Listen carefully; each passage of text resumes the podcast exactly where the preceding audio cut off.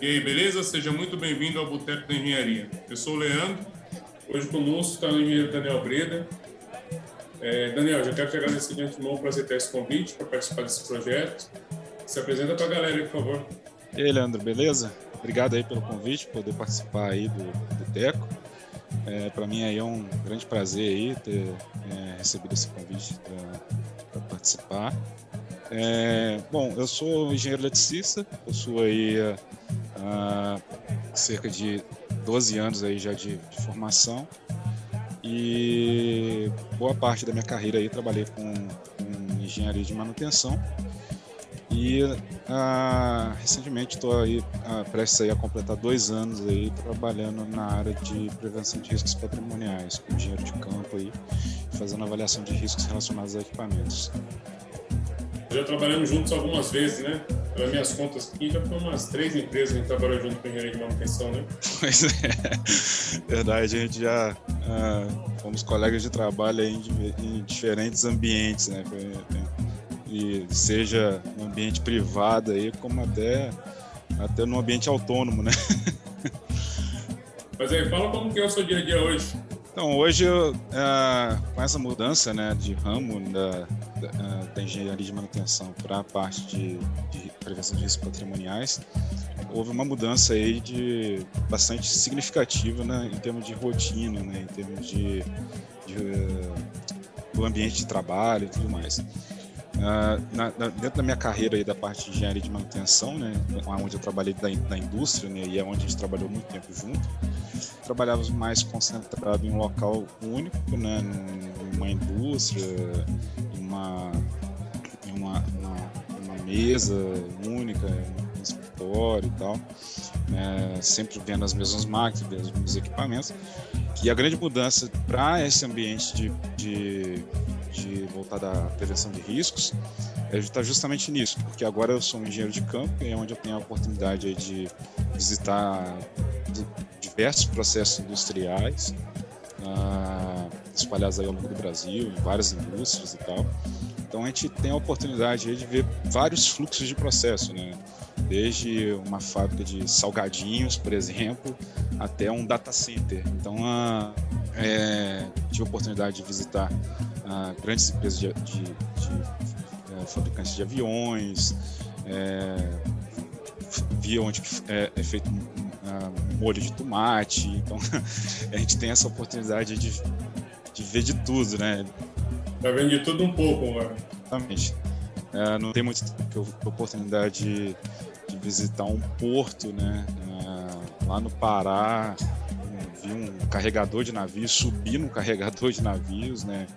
E a, um porto num dos maiores rios do Pará lá, que é, parece um mar no negócio, né? Tem grandes cargueiros lá. Então é, é esse, é, esse mundo da prevenção de risco te dá essa oportunidade de ver muitas coisas bacanas, muitas coisas diferentes. Né? E você, você começou no. Você começou na siderurgia, né? Isso, comecei na siderurgia, precisamente nas chamadas mini mills, né? Onde faz o, processo de reciclagem da sucata, né? E, e aí você faz essa fusão da sucata para poder né, produzir novamente aí as barras de aço, de fibras, né? É, disponibilizar novamente esse material no mercado. E como que é essa mudança, velho? Sair da siderurgia e começar a ver massa de tomate na navio? é, então, é, é, isso, que, isso, que eu, eu, eu, isso que é interessante, porque quando você está no mundo de manutenção, você está é, vendo ali na sua rotina basicamente os mesmos equipamentos, então isso te dá uma familiaridade muito grande com o equipamento que você está trabalhando. Né? Cada vez mais você está aprendendo um negócio novo, cada vez mais que você sofre coisa, que algum perrengue que acontece, que alguém te liga de madrugada para você ir para a fábrica lá resolver o problema. É, você aprende um pouco mais sobre aquele equipamento. Tem chuva. É, exatamente. Você sabe aí tão bem quanto eu aí como é que é essa rotina de manutenção. Nesse mundo de avaliação de riscos, é, você acaba perdendo essa profundidade que você tem de cada equipamento, né? de, do equipamento em si, né? da, do detalhe do equipamento. Uh, você não está mais sub, é, submetido àquela, é, uh, àquela, como é que fala, aquela, aqueles imprevistos de manutenção, digamos assim, né? É, alguém te ligar de madrugada, tá resolvendo um problema e tudo mais. Mas uh, você troca essa profundidade do conhecimento daquele equipamento em si para você para ampliar a sua seu conhecimento para uma, uma gama maior de equipamentos, mas um, um overview, mais ampla é, do processo.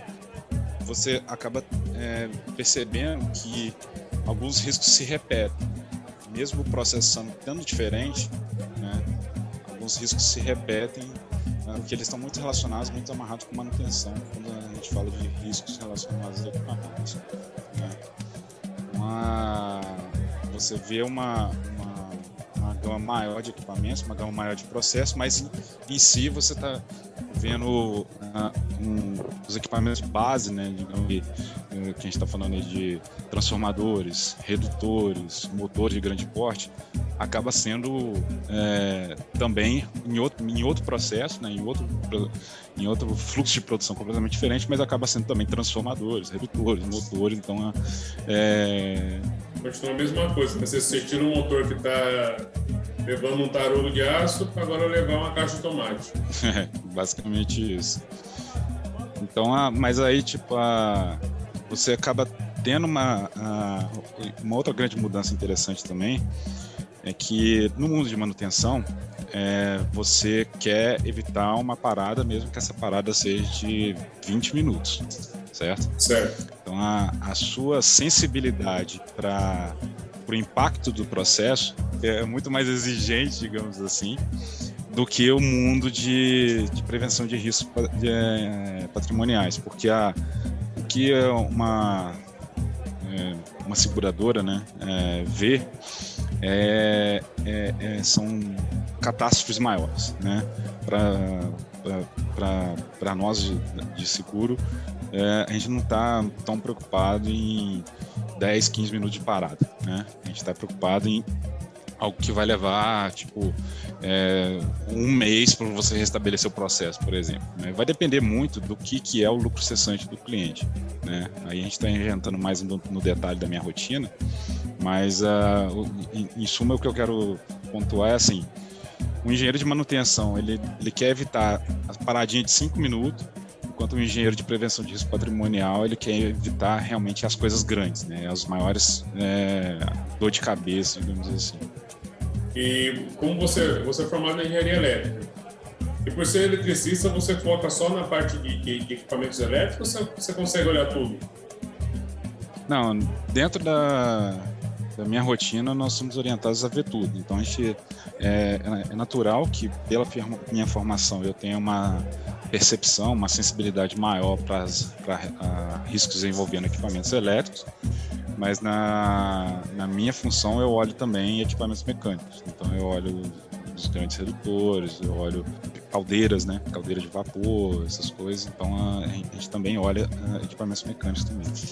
Considerando que você não olha direto no, no, detalhe do equipamento, mas sim o impacto que ele tem no processo, né? Exatamente. E a, a gente olha como é que o nosso cliente é, produz o dinheiro dele, né? A gente olha o, o fluxo do dinheiro, né? A gente faz esse, esse approach de, de, de processo, de approach de sistema, olhando realmente para o cliente, dentro do, do, processo do cliente, o que é mais relevante para ele. A gente tenta buscar os bottlenecks, né, os gargalos né, do, do, do, processo, quais são aqueles equipamentos que realmente, que se aquele equipamento quebrar, ele vai causar um impacto significativo em tanto em termos de, é, de perda de patrimônio como em termos de lucro cessante. Né? Quando o negócio é linha contínua, bicho, qualquer equipamento que para, ele para todo, todo o processo. Tem alguém que é mais crítico? Gente, vocês conseguem identificar isso? Bom, é a... geralmente acaba que essa parte elétrica ela também ela é muito relevante porque a, dificilmente algum não tem, mas em todos vai ter uma subestação principal de trado, né, digamos assim. Né? Então a, a, gente tem uma sensibilidade muito grande quando se trata de transformadores grandes, transformadores de grande porte. É, cubículos também, às vezes, tipo, igual recentemente eu vi um cliente que ele tem três transformadores de entrada e ele está com uma carga reduzida porque houve uma redução de produção, então, então ele está com folga na, em, em, termos de capacidade de potência né, de, de, dos transformadores, ele consegue relocar a carga de um transformador para o outro, em caso de acontecer algum problema em um desses três transformadores. Mas o cubículo de média é único. Né? Então a, o cubículo de média ela, ele meio que virou esse gargalo do sistema elétrico e o cubículo de, não é um cubículo que que ele é com resistente a arco, né? Que não é metal clad. E aí a, a gente é, já, dentro dos nossos padrões, né? A, a, exposição de um cubículo desse gênero a gente considera que se houver um, um sinistro envolvendo um disjuntor de uma coluna lá do, desse cubículo, ah, existe um risco significativo de danificar as colunas adjacentes. Né? E aí, para ah, a gente é, é, a gente gosta de falar que nós somos de certa forma pessimistas nesses cenários, né? Então a gente considera dano de dois juntores adjacentes para um lado e dois juntores adjacentes para o outro lado quando é, esse cubículo não é não é blindado, né? Nesse caso, mesmo uh, o cliente tendo três transformadores, que está folgado em termos de carga, esse cubículo ele é um gargalo. Né? Então a, tem que ter uma manutenção rigorosa nesse cubículo, nesse cubículo tem que ter os testes que, que precisa ser realizado pelo menos a cada três anos, nos resistência de contato, isolação, essas coisas. Então a, é, a gente tenta olhar isso, né? Que esse, esse, esse exemplo é interessante que eu citei porque uh, é, existe uma tendência natural até dos nossos engenheiros de campo já de olhar para os transformadores, né? Porque o transformador a gente sabe que é, geralmente se afetar ele vai afetar a alimentação elétrica do, da planta como um todo e tudo mais e tal. Então, a, nesse, nesse caso, o transformador não era um gargalo, mas o cubículo é. Né? Igual, por exemplo, eu citei da, da equipamentos mecânicos, caldeira. Caldeira é uma grande preocupação para nós também, né? Porque, a, é, por exemplo, eu citei do, do, processo do molho de tomate, né? É, usava vapor para todo lado lá, para todo lado, né? naquela fábrica. E aí, se tivesse um problema na caldeira, ia parar a planta como um todo. Né? Você sabe muito bem aí quais são os riscos relacionados à caldeira, né? Tá olhando aí com carinha aí as válvulas de segurança, controle de nível, né? Evitar fogo seco na caldeira, então... A parte de automação é essencial para que ela não, não venha dar problema, né? Sim. Nesse caso, estava falando que ela é essencial para o processo. Então, ela, ela, ela seria o gargalo. Exatamente, exatamente. E aí, nessa, nessa, nesse approach, né, a gente, a gente costuma olhar muito é como é que está funcionando a manutenção desses equipamentos, né? Que tipo de teste que, que tem sido feito, que tipo de preventivo tem sido feito.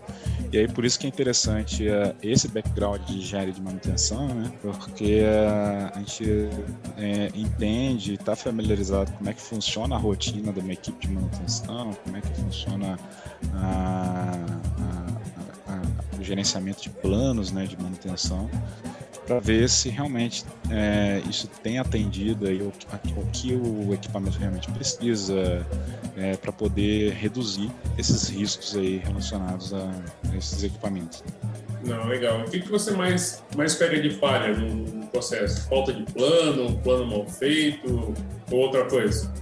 É, o que a gente tenta ver é, é consistência, né? A gente tenta ver coerência do que está sendo feito. Às vezes a, a gente se depara lá, ah, não, eu tenho o plano de manutenção aqui. É, é, aí puxa lá no SAP, mostra lá, tá vendo aqui o plano criado? Beleza, legal. Já tem o plano e tal. Como é que tá os registros desses planos? Como é que você está mantendo o, o, histórico do que está sendo feito? Tem como a gente dar uma olhada nos últimos testes que foram feitos, os últimos resultados e tal? E aí às vezes não aparece, né? Então a, não adianta muito se ter o plano e não executar. Ou então o plano está é diferente do que, do, do, que existe, né? Não sei se você lembra que a gente pegava a situação, em algumas vezes que a gente entrou para trabalhar com criação de planos, você pede para fazer uma inspeção no, no, tanque de óleo do transformador, verificar o nível de óleo do transformador. Você chega no transformador, não tem tanque de óleo, não tem relevo Scholz, é um tráfego pequeno, né? É, exatamente. Então é exatamente essas coisas que, que às vezes a gente pega, né?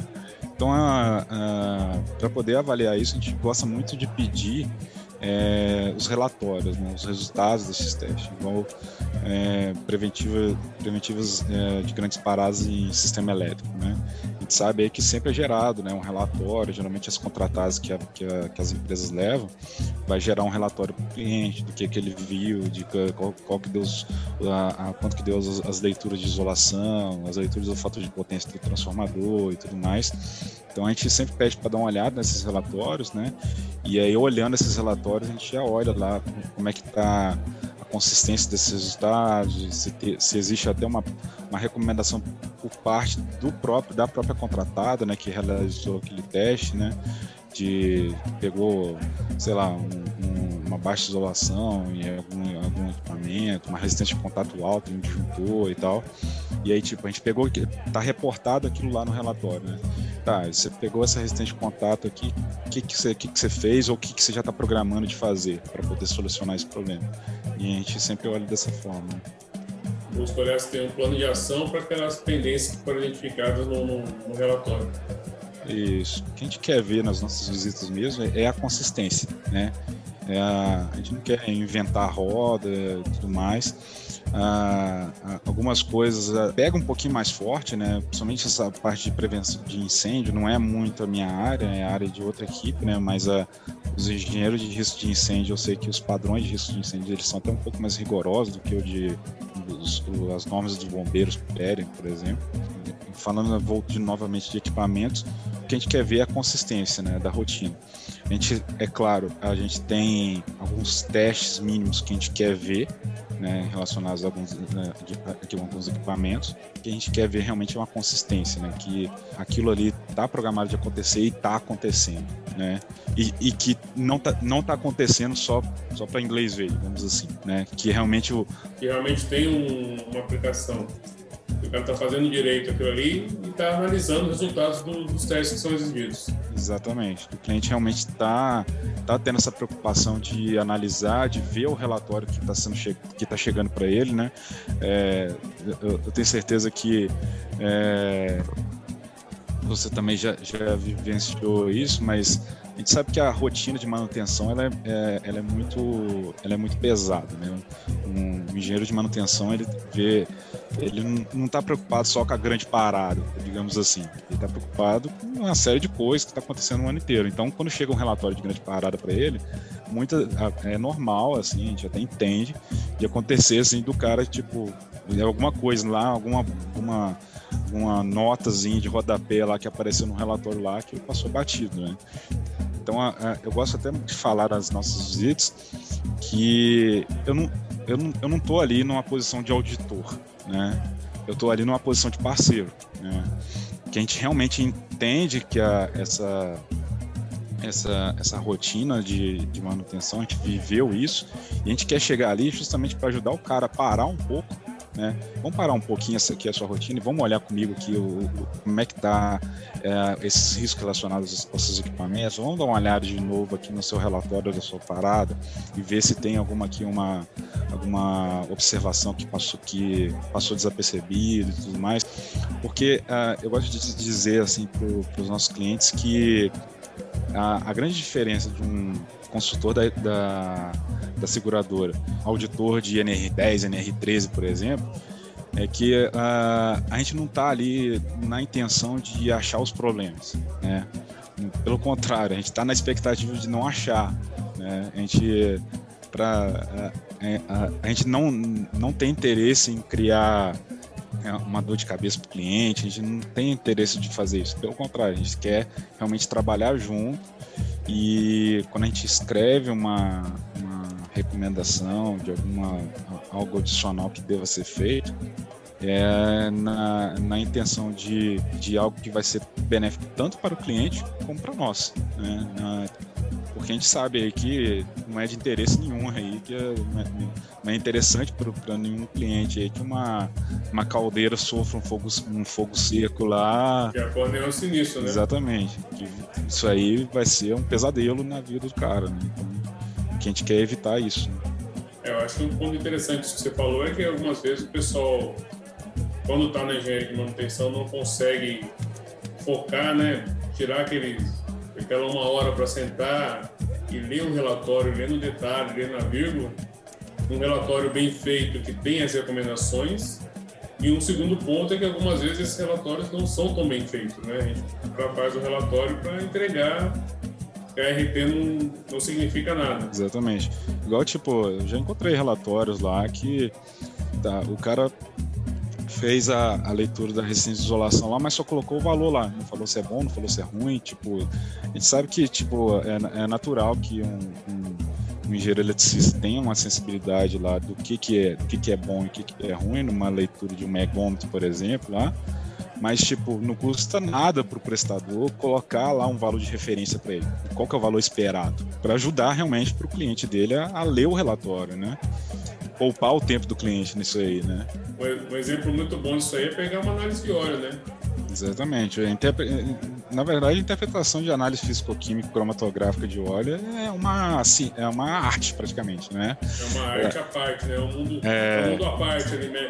Merece um episódio só para falar disso. É, e eu vou, eu vou eu, eu tô para dizer que existe laboratórios e laboratórios também, né? Não somente uh, o, o, cliente ele tem que ter um, uma, um conhecimento a mais para poder interpretar aqueles resultados, como também o laboratório em si, né? Labora, labo, não é qualquer laboratóriozinho aí de, de, de, fundo de quintal que vai fazer realmente uma análise confiável, né? Tem que ser uma, uma empresa conceituada, uma empresa de respeito aí para poder realmente ter uma confiança naquela interpretação, né? Daquelas amostras. É por isso que às vezes a gente pega uns relatórios que não tem muita informação, né? No seu dia a dia, você usa mais as normas brasileiras ou mais as normas internacionais? Na verdade, a gente usa a norma que a nossa própria empresa ela desenvolveu, né? Baseado nas principais normas internacionais e igual eu citei, tem coisas que a nossa empresa é um pouco mais rigorosa que determinadas normas, do que o que determinadas normas dizem, né? Principalmente algumas normas que foram desenvolvidas para proteção de vida humana, né? É lógico que é do nosso interesse também proteger a vida humana, né? Que a gente não quer que ninguém se machuque, né? A gente não quer que, que ninguém uh, se acidente, mas não é o foco do nosso trabalho. O nosso o foco do nosso trabalho é realmente proteger o patrimônio, né? É, minimizar o máximo possível uh, as, as perdas de, de patrimônio dos nossos clientes. Então, o que, que acontece? Normalmente, o, a, as normas elaboradas pelos bombeiros, é, eles definem algumas regras, alguma, algo que tem que ser feito para proteger a vida humana. Né? Se, se a instalação, se o patrimônio fosse, danif é, fosse danificado mas ainda assim a, as vidas humanas estão garantidas, né, estão protegidas, para ele está ok, para nós não está. Né? O que a gente quer é realmente salvar a instalação. Por isso que a, as nossas normas acabam sendo um pouco mais rigorosas, porque é, é, o nosso interesse é que realmente minimizar os danos ao patrimônio. Né? Então, por isso que as nossas normas têm uma, um rigor e um, um detalhamento um pouco maior do que algumas normas já é, estabelecidas, algumas normas internacionais e tudo mais. Mas a, a grande maioria, principalmente voltada a equipamentos, ela está muito vinculada a normas internacionais, né? As principais normas internacionais. IEC, I3S e tudo mais. Isso é bom, né? Sim, é. Se a gente falar do, da segurança de equipamentos, quanto mais rigoroso você for, melhora para a empresa, né? Na verdade, não é tão fácil de, de implementar algumas vezes, algumas em alguns cenários ele, ele exige um investimento um pouco maior, exige um pouco mais de expertise, vamos dizer assim, de um profissional um pouco mais capacitado, mas você puxa a régua para cima, né?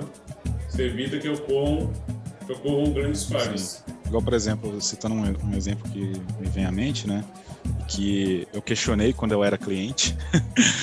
é, eu recebi a visita, uma visita de um engenheiro de prevenção de risco na época. E aí na época eu questionei e hoje agora eu tô do outro lado da força, né? Mas, uh, por exemplo, uh, quando a gente se depara com um disjuntor de alta é, isolado SF6, que é muito crítico, né? Que a gente sabe que aquele disjuntor de alta ali, ele é gargalo, igual nós falamos, né?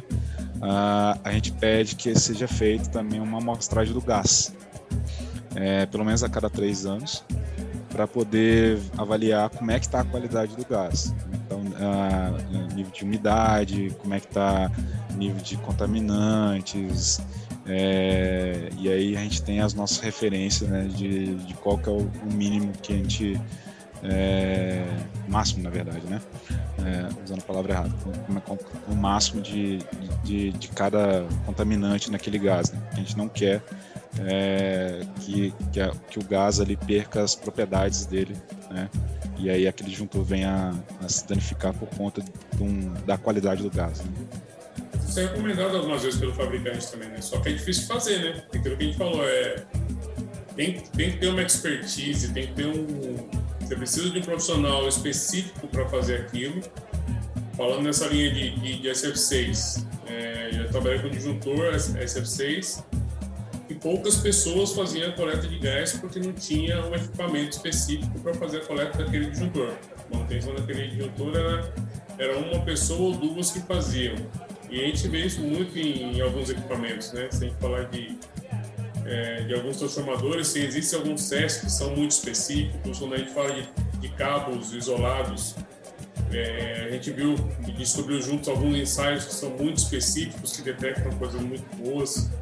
É, essa expertise que a gente tem que procurar na engenharia, né? Às vezes não é o, o Joãozinho da esquina, o Pedrecista lá que, que foi formado no, na escolinha ali, que consegue fazer isso, consegue te dar uma análise com mais detalhe, né? Por isso que a engenharia ela ela é importante nisso, né? Buscar esses profissionais que tenham essa, essa expertise para fazer isso.